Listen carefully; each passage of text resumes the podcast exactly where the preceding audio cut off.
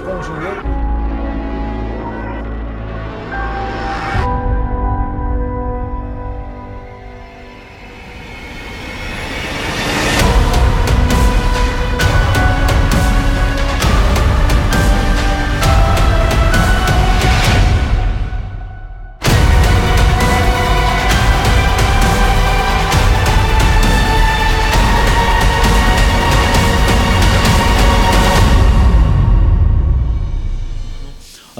Prazer e um grande privilégio para mim estar aqui com vocês conversando sobre essa temática e finalizando essa série tão importante para a nossa nação, que é a série Pátria Amada Orações pela Nação. Hoje nós vamos conversar sobre esse tema Salve, Salve.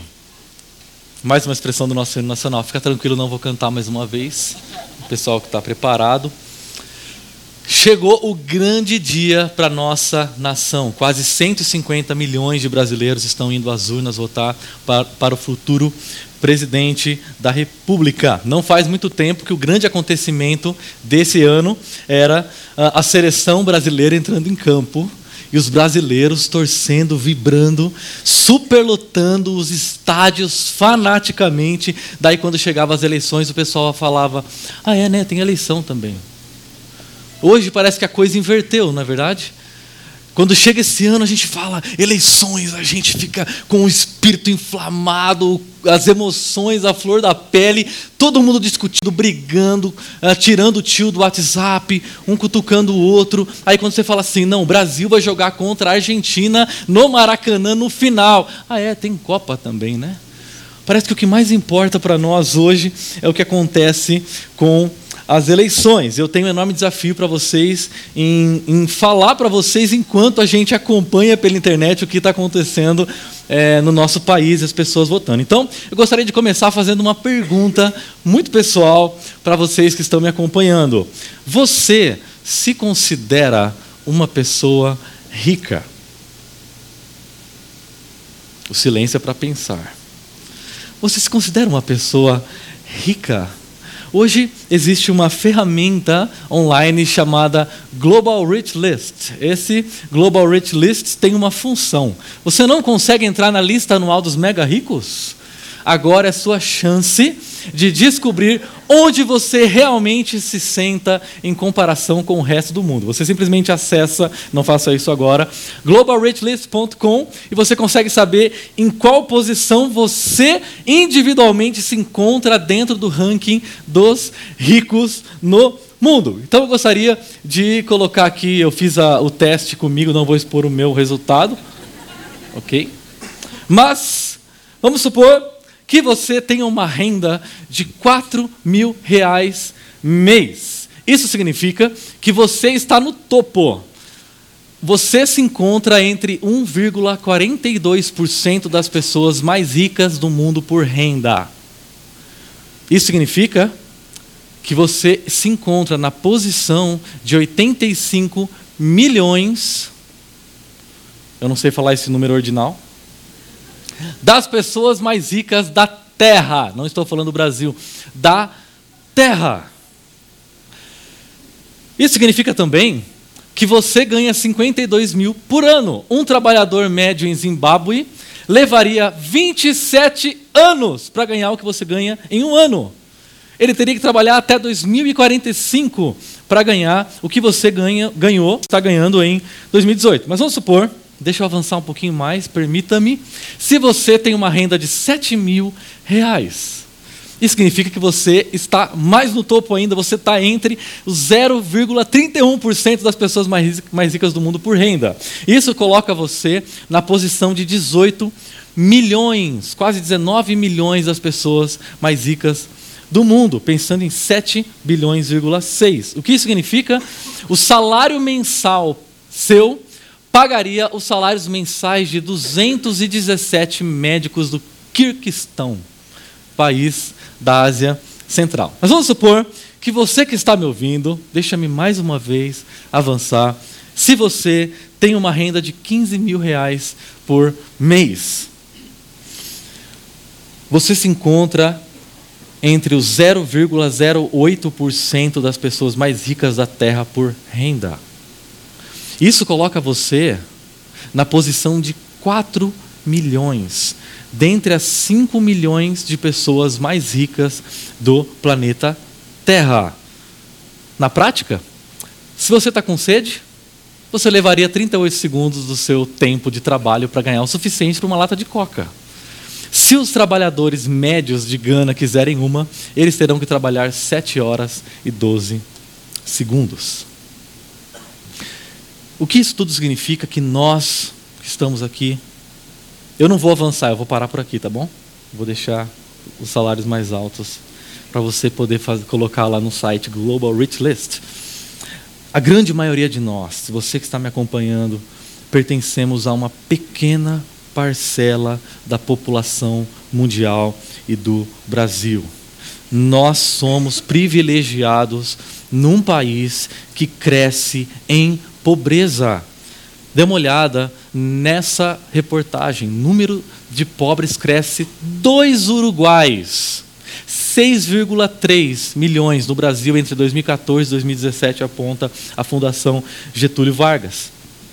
O número de pessoas vivendo abaixo da linha da pobreza, o que significa que pessoas, de, é, pessoas que vivem com menos de 2 dólares por dia, aumenta no Brasil drasticamente. Hoje, são cerca de 11% da população que vive nessas condições. Quando a gente olha para as cidades do nosso país, ah, comparando, e a, revista Exame faz essa comparação, as melhores e as piores cidades do Brasil em qualidade de vida no IDH, o estado de São Paulo domina o topo do ranking do IDH, com oito cidades nas primeiras posições. Quando a gente olha todas as 100 cidades com maior IDH do Brasil, essas 100 cidades se localizam uh, plenamente na região sul e sudeste do nosso país. Quando nós olhamos as cidades com pior IDH, ou seja, Índice de Desenvolvimento Humano, que mede saúde, economia uh, e educação, nós temos cidades que se localizam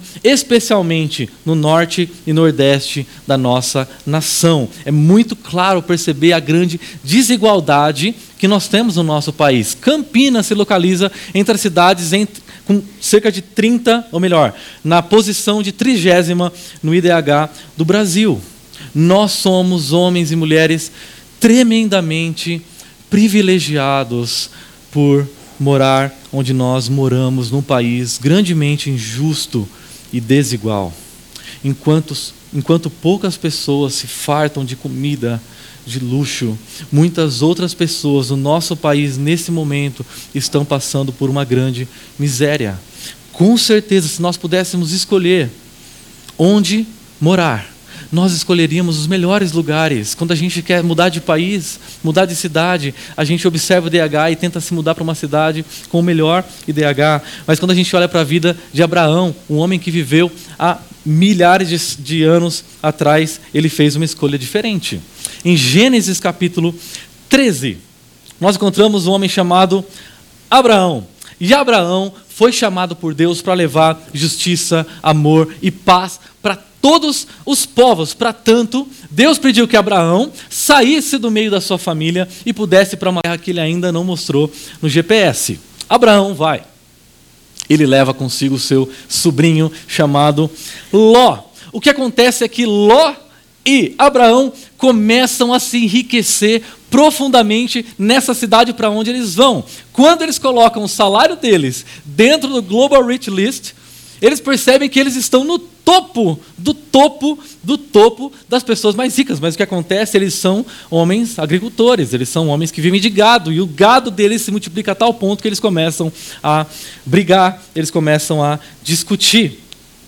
E aí, então eles resolvem se separar, e Abraão diz para Ló, seu sobrinho: Ló, você pode ir para onde você quiser.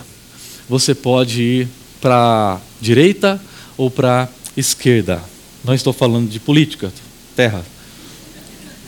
Você pode ir para a direita ou para a esquerda. Ló observa ele vê as planícies do Jordão. Ele faz uma pesquisa no Google e ele percebe que as cidades daquela região se encontram com o melhor IDH que ele poderia é, viver. E ele diz: Então, tio, eu posso escolher mesmo? Abraão diz: Fique à vontade. Ele vai e escolhe as melhores cidades daquela região. E aí vem o texto bíblico de Gênesis 13. Ló escolheu todo o vale do Jordão e partiu em direção a leste. Assim os dois se separaram. Abraão ficou na terra de Canaã, mas Ló mudou seu acampamento para um lugar próximo a Sodoma, entre as cidades do vale. Detalhe: ora, esse aqui é o narrador falando. Os homens de Sodoma eram extremamente perversos e pecadores contra o Senhor.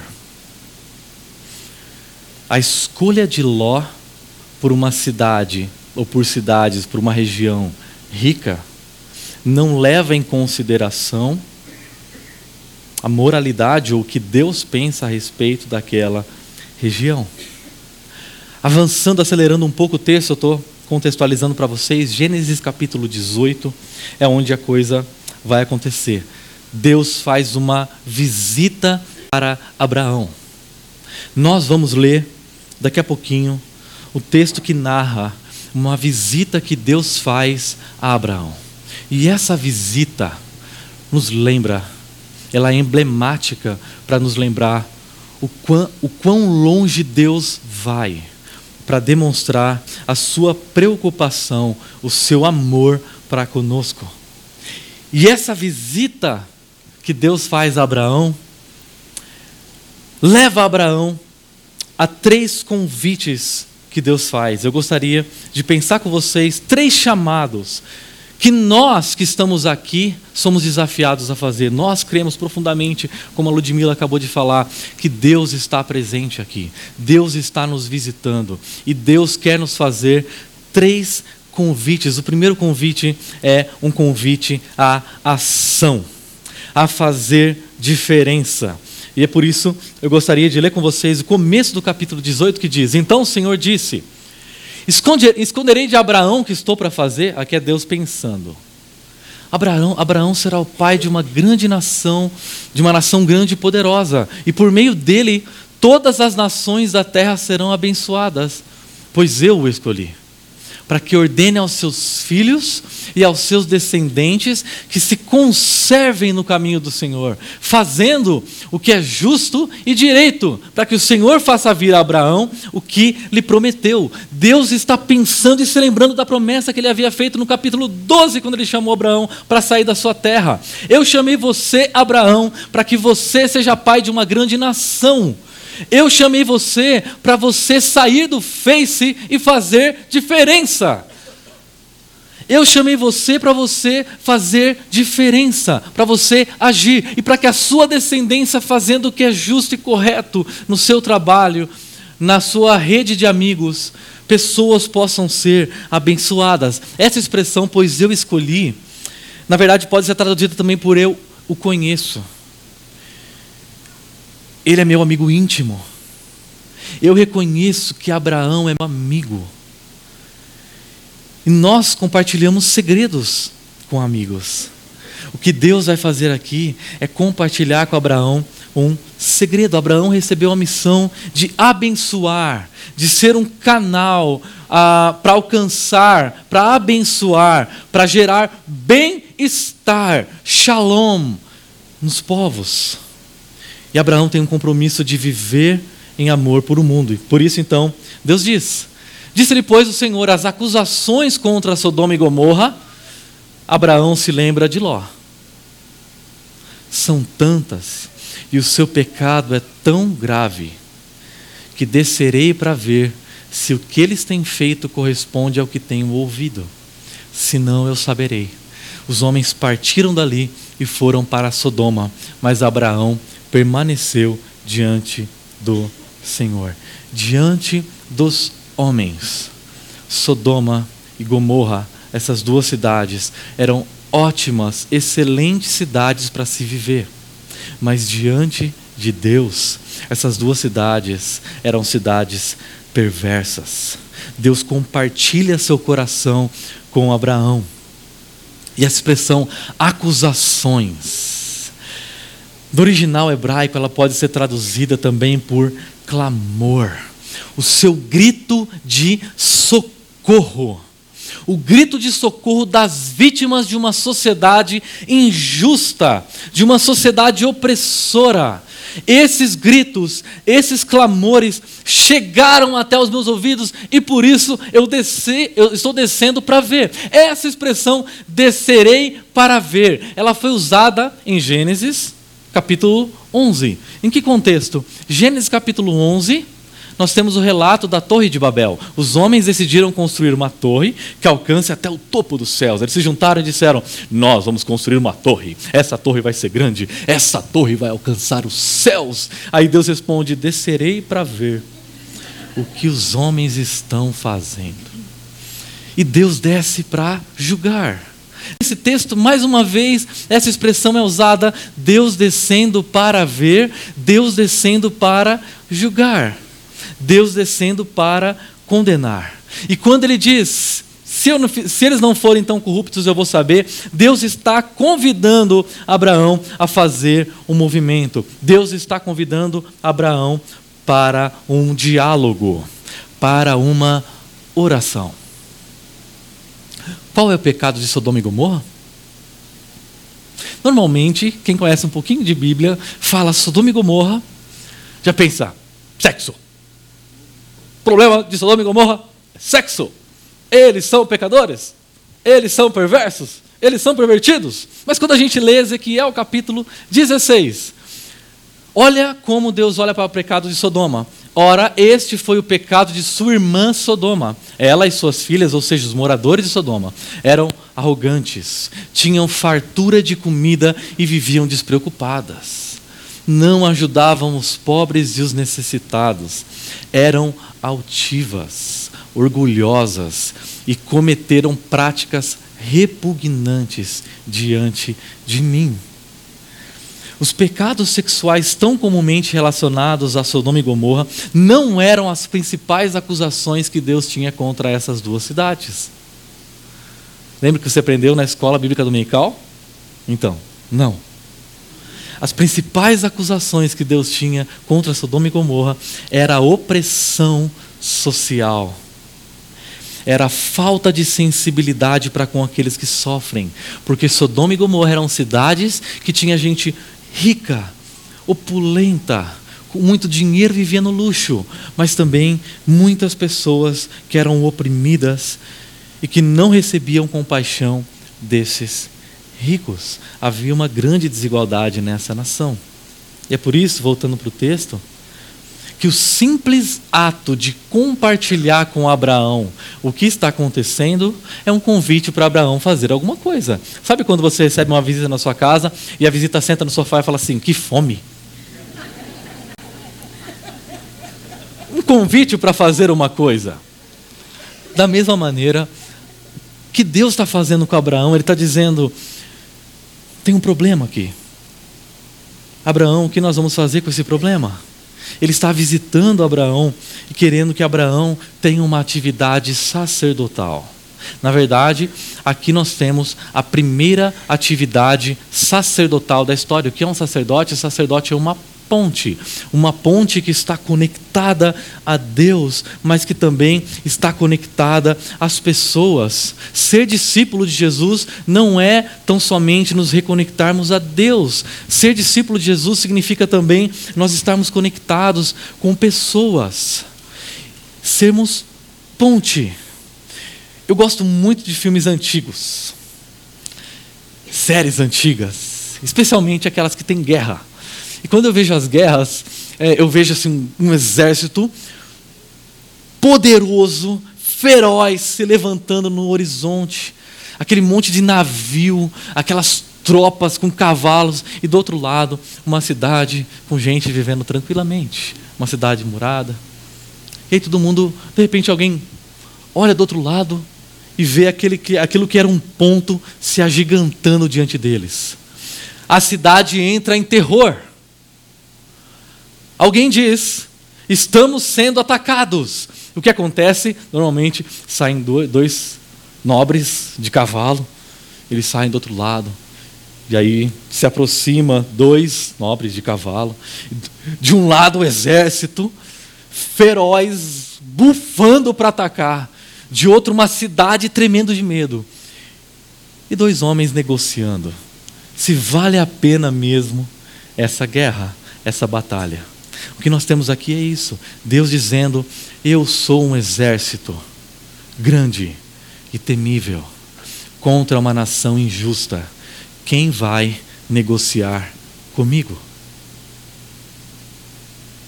Quem vai negociar essa cidade injusta?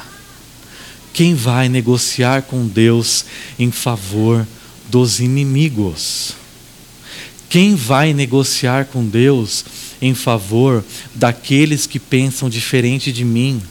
daqueles que dizem contra mim e contra quem eu estou votando, daqueles que têm uma ideologia diferente da minha.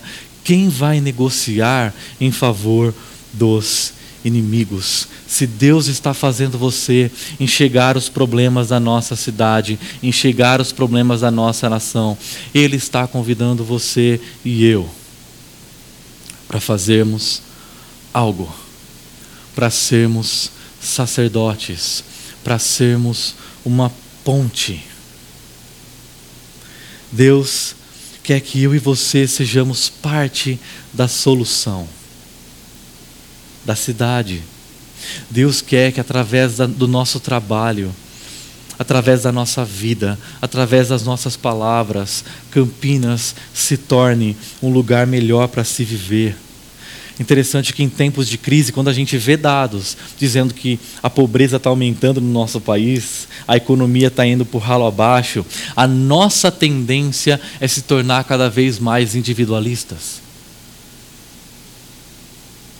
Quando a gente percebe que a coisa vai apertar para o nosso lado, a nossa tendência é: eu vou cuidar do que é meu. Eu vou economizar. Eu vou cuidar de mim. Mas diante de momentos de crise como o nosso país está vivendo, nós, igreja, que fomos chamados para uma grande comissão, não podemos ser omissos. Nós precisamos nos colocar diante de Deus em favor de uma sociedade desigual. Nós discípulos de Jesus, somos responsáveis por esse momento da nação para gerar harmonia nos lares, dignidade nos hospitais, igualdade de, de, de direitos de cidadãos, oportunidade para as pessoas, pão diário nas casas, fidelidade nas relações, justiça nos tribunais, honestidade na política. Nós precisamos orar pela nossa nação. Mas ainda existe um segundo chamado que Deus faz para Abraão: um chamado à compaixão. E vezes que a gente vai aprofundar isso um pouquinho mais. Abraão aproximou-se dele, de Deus, e disse: Exterminarás o justo com o ímpio? E se houver cinquenta justos na cidade? De Sodoma e Gomorra Ainda a destruirás e não, a pouparás, não pouparás o lugar por amor aos 50 justos que estão lá? Longe de ti fazer tal coisa, matar o justo com o ímpio, tratando o justo e o ímpio da mesma maneira, longe de ti. Não agirá com justiça o justo juiz da terra? Interessante que quando diz Abraão aproximou-se, eles estão caminhando, Deus já está indo embora, Abraão se aproxima. Mas essa aproximação não é uma aproximação física. O termo usado aqui é um termo legal, é um termo jurídico. O que Abraão está fazendo é negociar. Abraão está negociando com Deus em favor de uma sociedade injusta. Se vocês se lembram, nós tivemos três orações aqui antes dessa reflexão que nós estamos tendo. A primeira uh, oração, Salmo 126. Depois nós refletimos sobre Abacuque. Depois nós refletimos sobre, sobre Daniel. Todas essas orações são orações de homens de Deus em favor do seu próprio povo. Esta oração é uma oração de Abraão em favor daquele que não é povo de Deus, daquele que é o inimigo, daquele que pensa diferente. É único. O que está acontecendo aqui é único. Mas veja a resposta de Deus. Respondeu o Senhor: Se eu encontrar 50 justos em Sodoma, pouparei a cidade por amor deles. Mas Abraão tornou a falar: Sei que já fui muito ousado, a ponto de falar ao Senhor: Eu que não passo de pó e cinza. Abraão estava na mensagem passada quando a gente falou sobre isso. O Senhor é grande e temível, eu sou pó e cinza. Ainda assim pergunto: e se faltarem cinco para completar os 50 justos? Destruirás a, destruirás a cidade por causa dos cinco? Disse ele: Se encontrar ali 45 uh, ah, justos, não a destruirei. Mas ele vai mais um pouquinho. E se encontrares apenas 40, insistiu Abraão. Ele respondeu: Por amor aos 40, não a destruirei. Então ele continuou: Não tires, Senhor, mas permite-me falar. E se apenas, apenas 30, 30 forem encontrados ali? Ele respondeu: Se encontrar 30, não a destruirei. Prosseguiu Abraão. Esse é Abraão, hein? Agora que já fui tão ousado, falando ao Senhor, pergunto: e se apenas 20? Aí foi longe, hein? Forem encontrados ali? Ele respondeu: por amor aos 20, não o destruirei. Se você não conhece esse texto, deve estar achando o máximo. Primeira vez que eu li isso, eu li sozinho no meu quarto de casa com um adolescente. Falei, meu Deus do céu, Abraão está pegando pesado. Deus vai fulminar esse cara. Mas ele continua. Então Abraão disse: Não tire, Senhor. Mas permite-me falar só mais uma vez.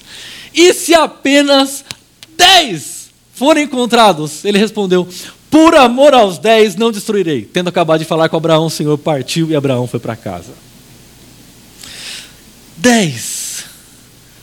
Interessante que Abraão está orando por Sodoma, está orando por um povo ímpio. Em momento algum ele menciona Ló, o seu sobrinho. Ele não diz, oh, Deus faz o seguinte, acabei de me lembrar, tem lá o meu sobrinho Ló. Faz o seguinte, tira ele e manda fogo.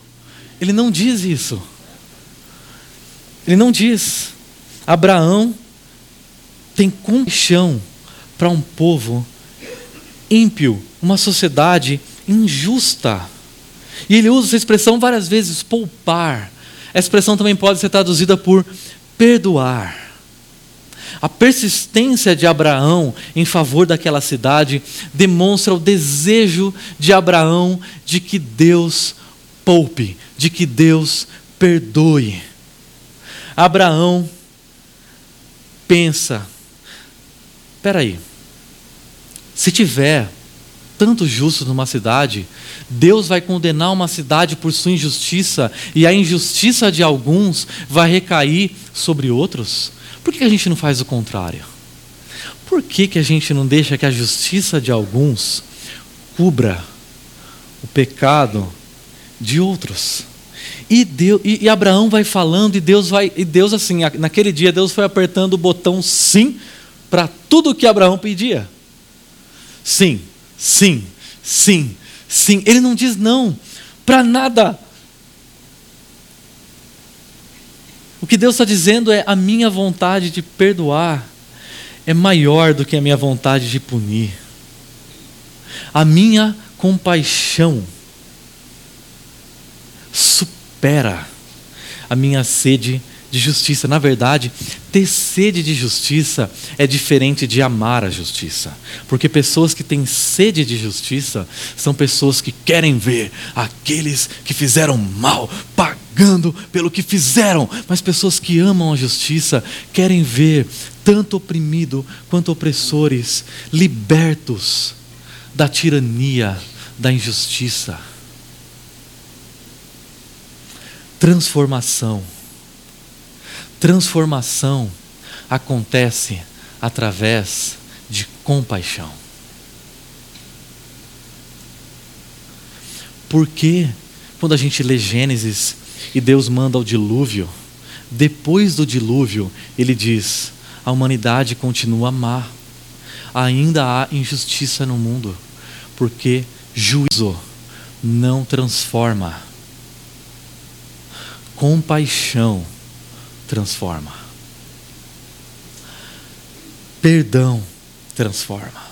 Isso tudo me lembra uma oração oposta que os discípulos de Jesus fizeram para ele. Em determinado momento, os discípulos vão para uma cidade, os samaritanos, assim, samaritanos e judeus, ok, se odeiam, tipo argentino brasileiro. Eu ia usar uma outra comparação, mas não vou. Se odeiam, eles se odeiam. E os discípulos de Jesus chegam em Samaria, pregam o evangelho, são rejeitados. Eles voltam, chegam para Jesus e fazem uma oração assim: Ok, Senhor, queres que façamos cair fogo do céu para destruí-los? Muita oração. Deus tem visto muita oração assim no Brasil ultimamente, né? Deus quer que façamos cair fogo dos céus para destruí-los. A resposta de Jesus: vocês não sabem de que espécie de espírito vocês são. O filho do homem não veio para destruir a vida dos homens. O filho do homem veio para salvá-los, para manifestar compaixão. Quando a gente olha para esse momento da nação que nós estamos vivendo, a gente vê coisas como essa. Eleição abala grupo de amigos e família no WhatsApp. Briga política fez namorada bloquear noivo e família criar subgrupos mortadela e coxinha. Posts sobre brigas e saída de grupos disparam. Nós estamos brigando demais. Mas as transformações não começam lá em cima em Brasília. Brigas assim pressupõem que se a gente mudar Brasília, a gente muda o Brasil. Transformação começa em lares e amigos que respeitam quem é diferente, quem pensa diferente, quem vive diferente, quem vota diferente. Elas começam quando criamos maneiras de minimizar o sofrimento e a dor de quem está perto de nós. A pergunta é: o quão dispostos nós estamos por orar por aqueles que pensam diferente de nós, por orar por aqueles que estão sendo eleitos e não são do nosso gosto e não são da nossa ideologia? Henry Nouwen, pensador cristão, disse: Um novo mundo nasce a partir da compaixão. A responsabilidade dos discípulos de Jesus exercitarem compaixão essa notícia continua e ela diz: tretas em altas, em alta. Veja o número de menções aos termos exatos, briga no grupo da família nos últimos meses no Twitter. Quando a gente olha de janeiro a julho, ah, briga da família, ok. Mas quando a gente entra em agosto, setembro, não tem outubro, eu não coloquei outubro para não, não espantar o pessoal. Agosto, setembro, esses termos no Twitter. Briga no grupo da família cresceram demais. Parece que a gente se tornou como Tiago e João que chegam em Jesus e diz: Jesus, Senhor, quer que mandemos fogo nesse pessoal da minha família que não pensa como a gente? Quando eu era criança, tinha cerca de 10 anos, eu e meus amigos, a gente foi nadar no riozinho, no, no lago que tinha perto de casa. A gente estava nadando, feliz da vida, debaixo do sol, escaldante de Araraquara, nadando, brincando. Não muito tempo depois, uns meninos, uns cerca de 10 meninos, um pouquinho mais velhos que a gente, chegam, se aproximam e querem nadar também. Só que, assim, é, o lago era pequeno e não cabia todo mundo. E eu pensei como criança pensa. Cheguei primeiro. Não deu cinco minutos, eu olhei para o lado. E um dos meus amigos, que estava nadando, estava brigando mas brigando mesmo, com um dos meninos que a gente não conhecia, mais velhos que a gente. E quando eu olhei, não deu tempo, quando eu olhei, o nariz do menino já estava sangrando. Eu ouvi: corre! Deu tempo de eu pegar minha roupa e sair correndo com meus amigos. Eu era o último da fila na minha frente, todos os meus amigos correndo. Atrás de mim, um exército de dez meninos mais velhos correndo atrás da gente, enfurecidos com sede de vingança. Eu fui subir o barranco, eu escorreguei. De repente eu senti uma mão passando no meu pescoço. Eu abri os olhos e eu vi um punho se levantando. Eu fechei os olhos e eu não senti nada. Não aconteceu nada. Eu olhei para o lado, os meninos continuaram correndo. Eu fui poupado. Alguém demonstrou compaixão. Alguém que não pensou como criança. Alguém que não simplesmente foi movido pelo seu senso de justiça. E como é bom receber compaixão. Deus manda a gente que é discípulo dele. Eu estou imaginando que meu pai deve estar tá me assistindo, deve estar tá pensando assim: que história é essa?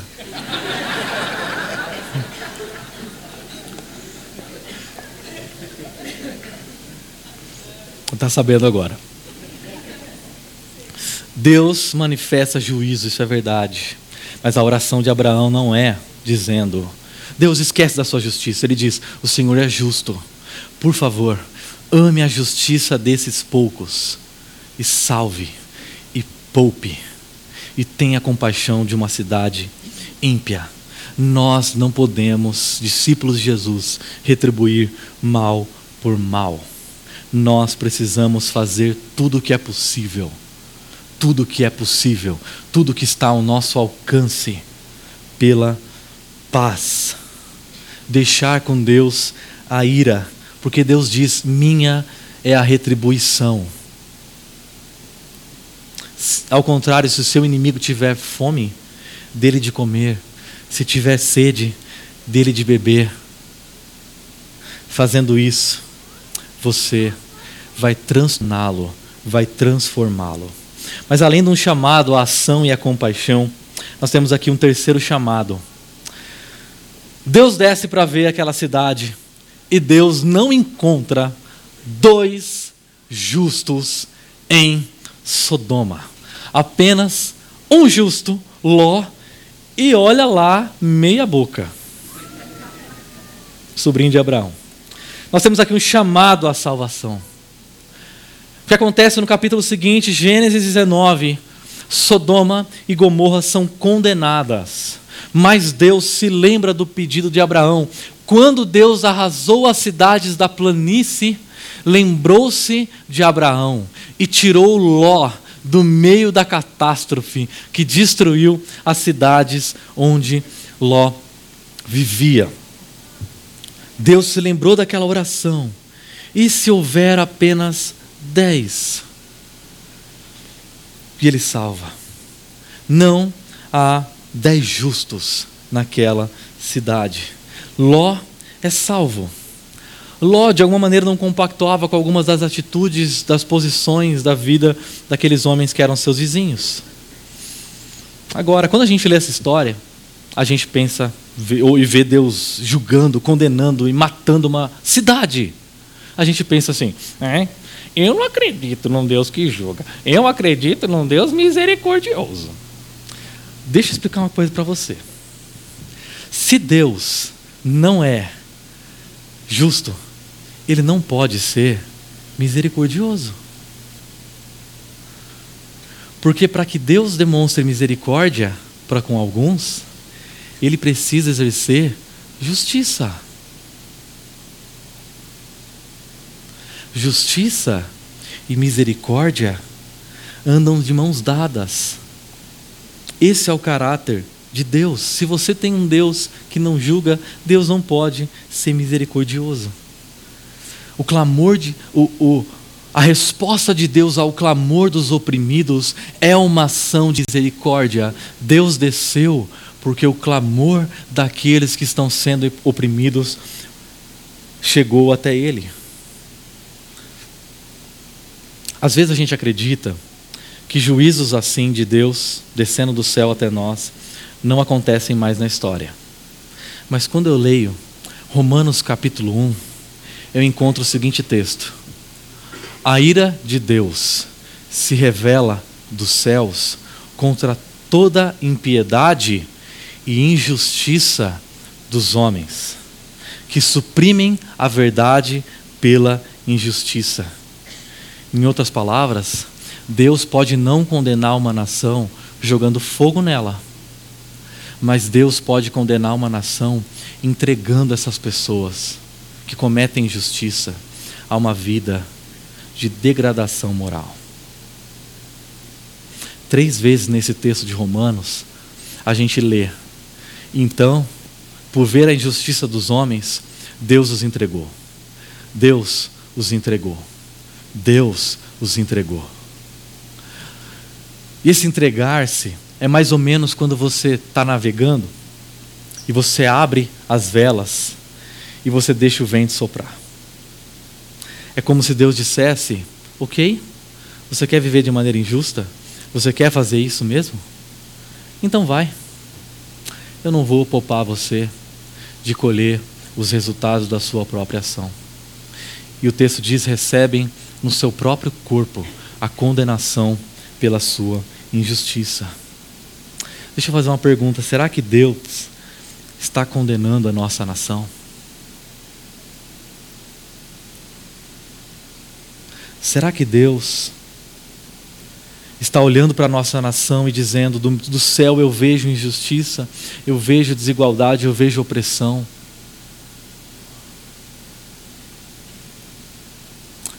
Quem vai ser ponte?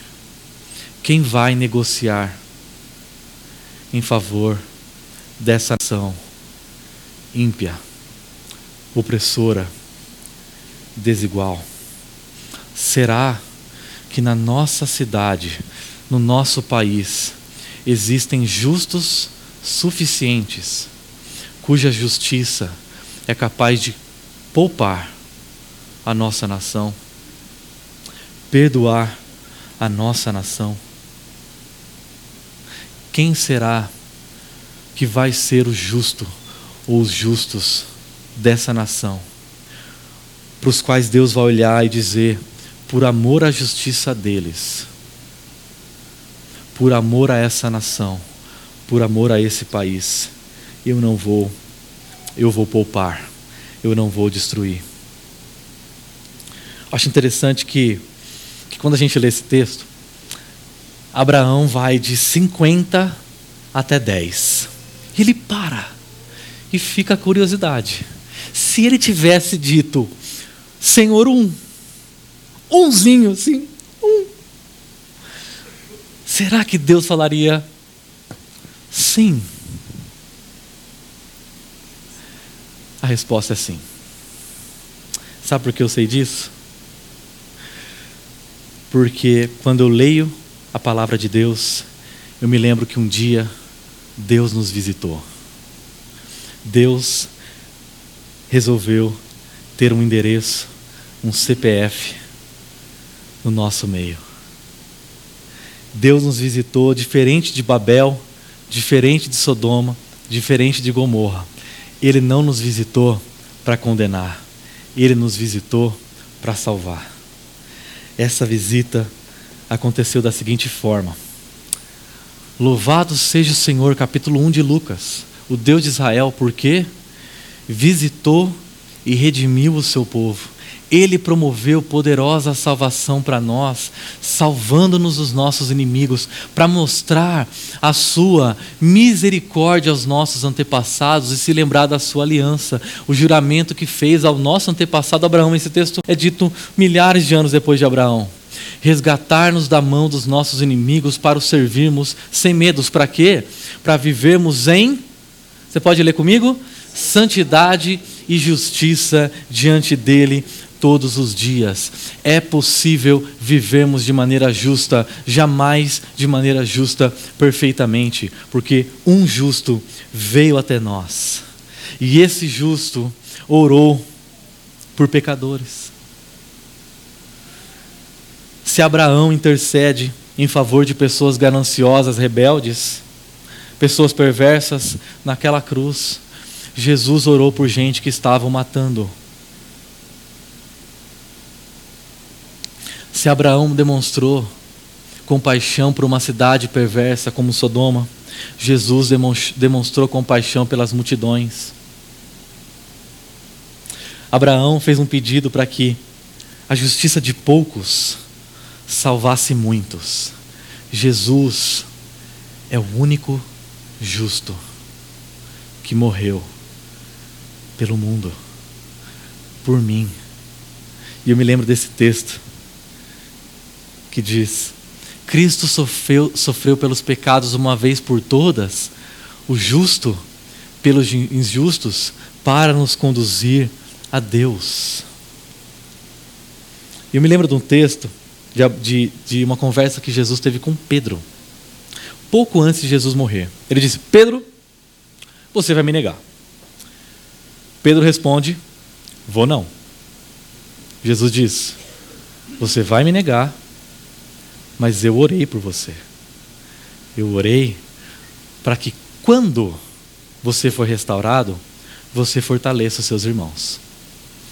Jesus não diz assim: Eu orei por você pedindo fogo na sua cabeça porque você vai me negar. Ele não disse: Eu orei por você para que, se Deus respondeu o meu pedido, aí você fortalece. Ele não diz isso. Ele disse: Eu orei por você e você vai ser restaurado. Sabe por quê? Porque diante de todas as minhas orações, todas as minhas orações, diante do meu Pai, tem um sim. Agora, deixa eu lembrar mais uma coisa. Jesus orou por nós. Ele orou pela sua igreja. E ele disse: Pai, eu oro para que o Senhor ame essa gente injusta da mesma maneira como o Senhor me ama. E o Senhor os trate da mesma maneira como o Senhor me trata. Abraão é um precursor de Jesus, que ora, que tem compaixão, que morre pelos injustos, para que injustos sejam transformados e transformem realidades através da compaixão. Eu gostaria de convidar a gente para refletir e praticar.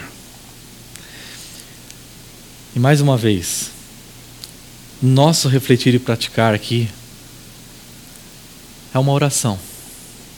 Uma oração que eu gostaria que cada um de nós fizesse ao longo dessa semana. Fizesse nos encontros do nosso grupo pequeno. Nessa semana, nesse momento tão decisivo para a nossa nação. Eu gostaria de convidar você a fechar os seus olhos enquanto eu leio essa oração e a gente possa junto dizer amém. Senhor nosso Deus, que diariamente contempla a injustiça e a desigualdade em nosso país. Sabemos que o Senhor é perfeitamente justo e que ama a justiça, sendo incapaz de julgar de maneira imparcial.